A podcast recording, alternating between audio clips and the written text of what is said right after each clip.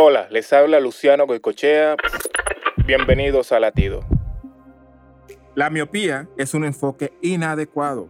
Las imágenes aparecen borrosas porque el ojo es incapaz de enfocar la luz con nitidez. Pero existe algo que nosotros llamamos miopía espiritual.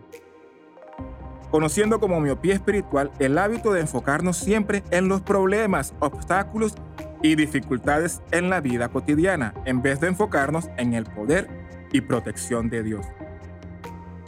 Esto mismo sucedió entre Eliseo y su criado. Mientras uno se enfocó en el ejército enemigo, Eliseo podía ver la hueste de ángeles. Hoy, deja que tu enfoque espiritual te ayude a mantenerte fuerte en tu caminar con Dios.